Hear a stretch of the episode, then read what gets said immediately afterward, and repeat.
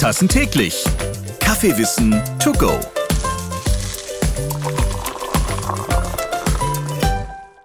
Es war einmal vor langer Zeit in einer weit, weit entfernten Galaxis oder der Weltraum. Unendliche Weiten, die nie ein Mensch zuvor gesehen hat. Ja, ganz gleich, ob Star Wars oder Star Trek, die Kaffeeliebe, die verbindet beide Galaxien. Moin, ich bin Ralf Potzus und heute dampft aus meiner Kaffeetasse ordentlich Science Fiction. Wir horchen in das Chibo Kaffeelabor hinein und wenn geforscht wird, dann sind auch die Menschen mit Doktortitel nicht weit, weit entfernt. Heute bei mir zu Gast unser Kaffeewissenschaftsexperte Dr. Gerhard Büthoff, besser bekannt als Dr. Bö. Hallo. Hallo Ralf, hallo Karina und hallo Herr Rubach. Ja, ich begrüße nämlich auch ganz herzlich Dr. Malte Rubach. Schön, dass Sie mit dabei sind. Hallo, guten Morgen. Wir widmen uns einmal mehr der Top-Forschung an unser aller Lieblingsgetränk, Kaffee und seine Wirkung auf unsere Gesundheit. Ja, ich weiß, das haben wir bereits mehrfach beim Kaffeewissen Togo angesprochen. Heute hört ihr exklusiv hinein in die konkreten Forschungsaktivitäten bei Chibo. Und als ich die Infos zum heutigen Podcast erhalten habe, da musste ich direkt an Science-Fiction-Klassiker denken. Denn es geht um Sonden, die geschluckt wurden, um aus dem Körperinneren zu senden. Liebe Grüße an die Reise ins Ich. Ja, und dann war da noch was mit Kometen. Und alles hat was mit Kaffee zu tun. Und bei mir ist übrigens auch Karina Schneider, die mit leisem Sopran schon die ganze Zeit den Enterprise-Chor hier im Hintergrund summt. Grüß dich. Moin. Ja, von mir wirst du ganz bestimmt weder ein Summen noch ein Singen hören, sondern ich werde mich auf die Interviewfragen an unsere beiden Gäste konzentrieren. Und ja, wir haben ja heute uns ganz besonders gefreut, dass Herr Dr. Rubach, Ernährungswissenschaftler und fleißiger Autor von vielen Büchern über die Ernährung, bei uns ist, insbesondere auch über Kaffee. Herzlich willkommen nochmal. Ja, schön, dass ich da sein kann. Danke. Und wenn ich es richtig verstehe, haben Sie Ihre Doktorarbeit innerhalb eines Forschungsprojektes mit Chibo und der Deutschen Forschungsanstalt für Lebensmittel an der TU München durchgeführt. Erzählen Sie doch mal. Ja, genau, das stimmt. Damals war es die Deutsche Forschungsanstalt für Lebensmittelchemie und heute ist es das Leibniz-Institut für Lebensmittelsystembiologie. Und es ging damals darum, herauszufinden, ob Kaffee tatsächlich die Magensäuresekretion stimuliert. Und der Hintergrund war einfach, dass letztlich viele Kaffeehersteller, Kaffeeröster damals so auf ihre Packungen geschrieben hatten.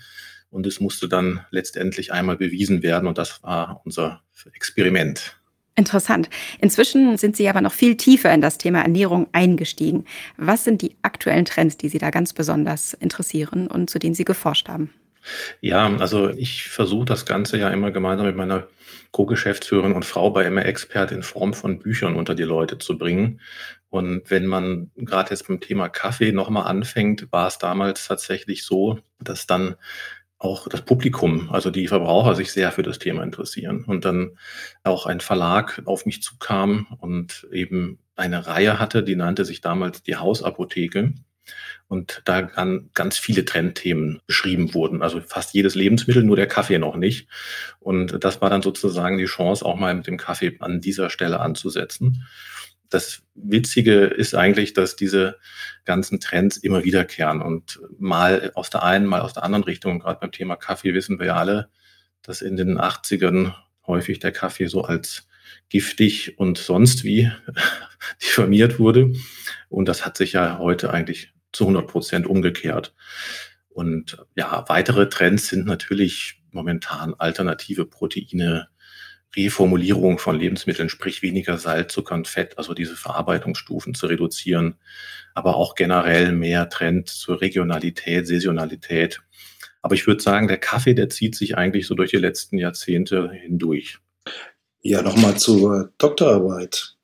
Das Spannende an der Arbeit ist, dass Malte Rubach mit Hilfe einiger weiterer Münchner Kaffeeforscherinnen, ich möchte mal hier erwähnen, einmal die Doktormutter, Professor Veronika Somoza und äh, den Kollegen äh, Dr. Roman Lang, dass dort äh, Erkenntnisse zu den Abläufen wirklich erbracht worden sind und was passiert eigentlich bei den wenigen, zum Glück wenigen empfindlichen Personen, die, wenn sie Kaffee trinken, Magensäureprobleme bekommen da hat nämlich der Roman Lang, der äh, seine Doktorarbeit im gleichen Themenbereich geschrieben hat, äh, bestimmte Fraktionen aus dem Kaffeegetränk hergestellt, sodass man die hinter der Aufsäuerung steckenden Reizstoffe in Zellkulturen mit Magenparietalzellen, das sind die, die Salzsäure im Magen herstellen, näher eingrenzen konnte. Und das Interessante ist, dass diese Reizstoffe nicht unbedingt die üblichen Verdächtigen waren. Eher zu Unrecht beschuldigt werden ja die Säuren des Kaffees. Da wäre nämlich die Chlorogensäure, die Zitronensäure, die Äpfelsäure und so weiter. Und äh, diese Säuren, die tun nichts. Die machen eine angenehme Säure und die Chlorogensäure, die man auch in Kartoffeln und anderen Gemüse findet, das sind äh, wichtige Antioxidantien. Und um es einmal deutlich zu machen, wie viel Unrecht man diesen ähm, Säuren tut, für viele, die bei der Ernährung auf Säurebasengleichgewicht achten, wird überraschend sein zu hören, Kaffee gehört hier allen Unkenrufen zum Trotz zu den basischen Lebensmitteln. So. Das ist mal ein Statement. Also ich habe dazu auch noch eine interessante Anekdote in Anführungsstrichen, weil ja eben eigentlich immer dieses Ansäuern des Magens so im Raum stand. Und wir haben da damals diese Experimente auch mit anderen Getränken durchgeführt, zum Beispiel mit Orangensaft. Und der hat ja einen deutlich niedrigeren pH-Wert, also viel mehr Säuregehalt als der Kaffee. Und da hat man dann gesehen, dass eigentlich im Vergleich der Kaffee von der Säure, die drin ist, gar keinen Effekt auf die Magensäure haben kann, weil der pH-Wert im Magen, der liegt schon so niedrig durch die Magensäure, dass da, wenn da noch ein bisschen was draufkommt, eigentlich gar kein großer Einfluss existiert, sondern es sind dann tatsächlich eher Inhaltsstoffe wie zum Beispiel das Koffein, wo wir wissen, dass es das schon mal etwas stärker stimulieren kann. Das ist ja wirklich total überraschend und spannend. Kaffee als basisches Lebensmittel, das hätte ich wirklich nicht vermutet. Und wenn ich Sie richtig verstehe, Herr Rubach, dann ist es tatsächlich so, dass also die Säure, die dem Kaffee immer zugeschrieben wird, bei dem Thema Sodbrennen und Magensäureüberschießen gar nicht so die große Rolle spielt. Ist das richtig?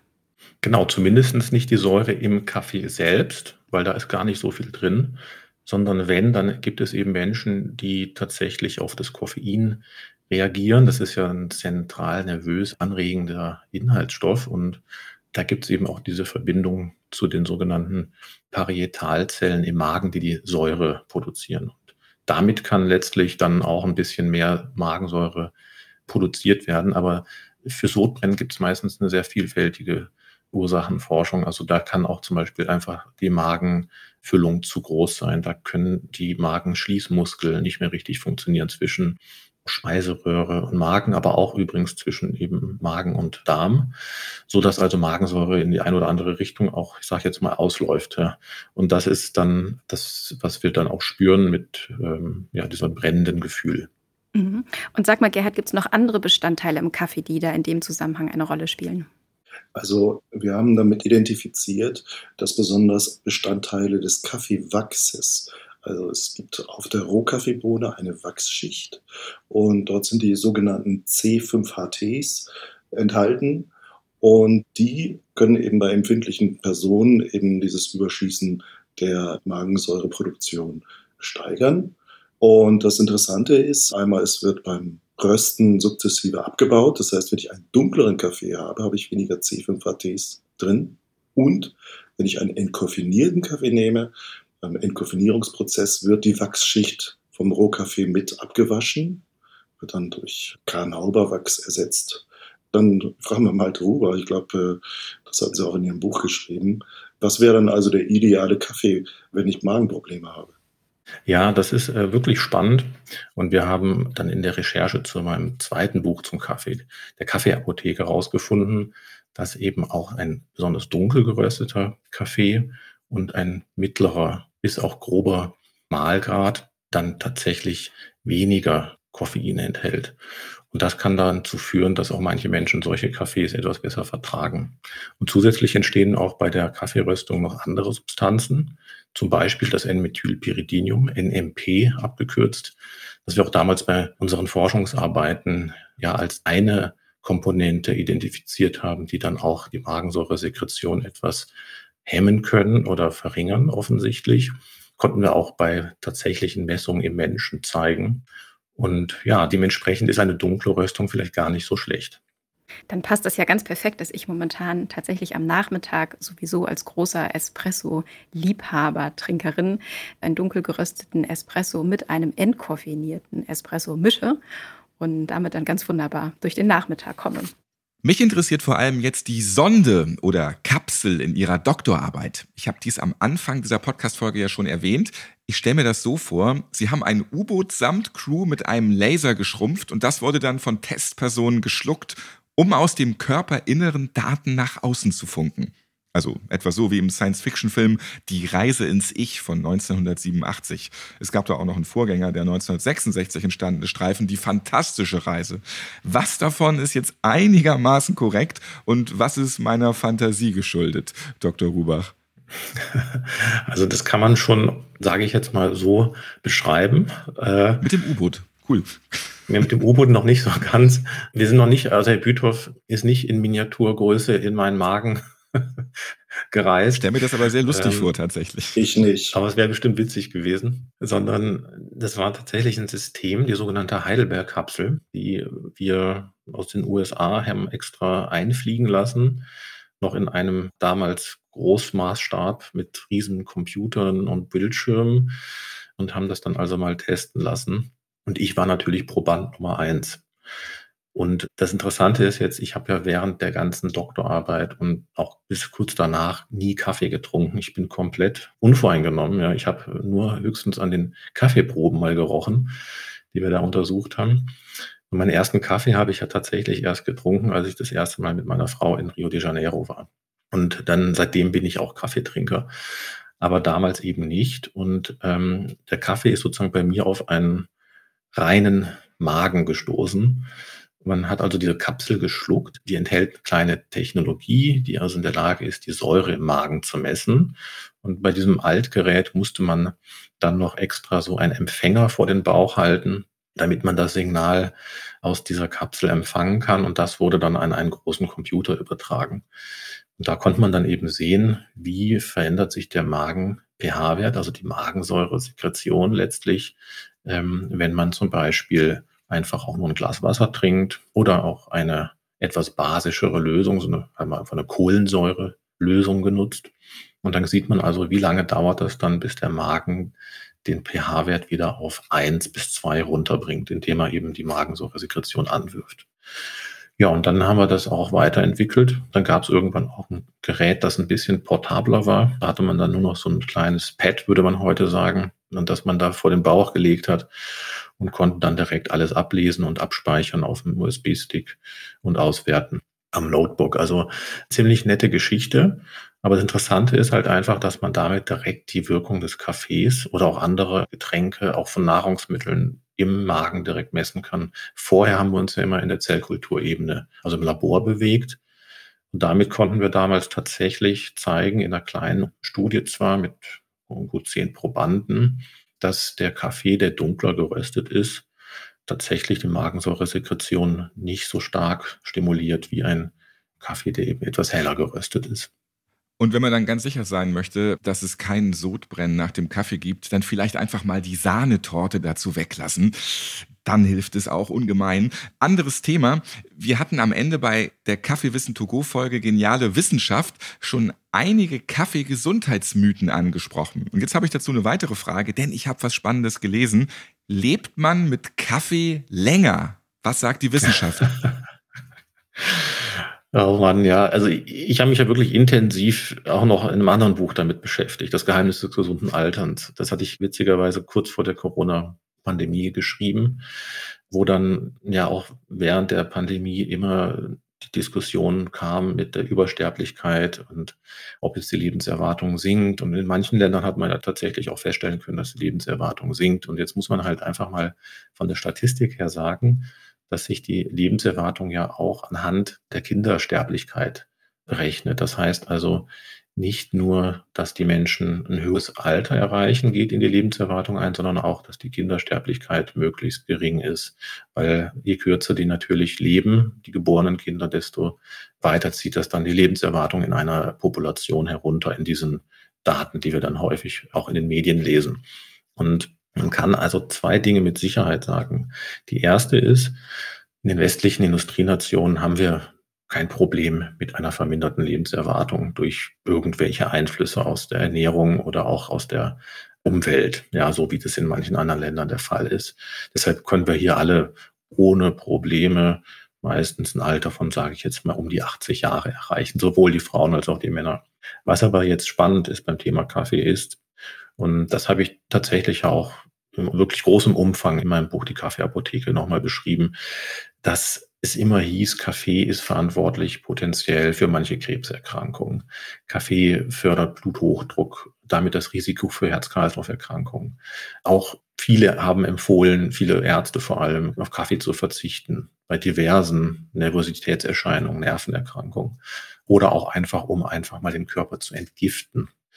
Naja, oder auch bei der basischen Ernährung. Witzigerweise wurde auf Kaffeeverzicht empfohlen. Wir wissen ja, wie Herr Büthoff gesagt hat, Kaffee ist eher basisch. Also man muss all diese Dinge mal im Hinterkopf behalten, denn das würde bedeuten, dass bei der Menge, die Kaffee getrunken wird, auch in Deutschland, als beliebtestes Getränk, müsste ein wirklich populationsweiter Effekt auf die Sterblichkeit zu sehen sein, wenn das alles sozusagen durch Kaffee verursacht wird.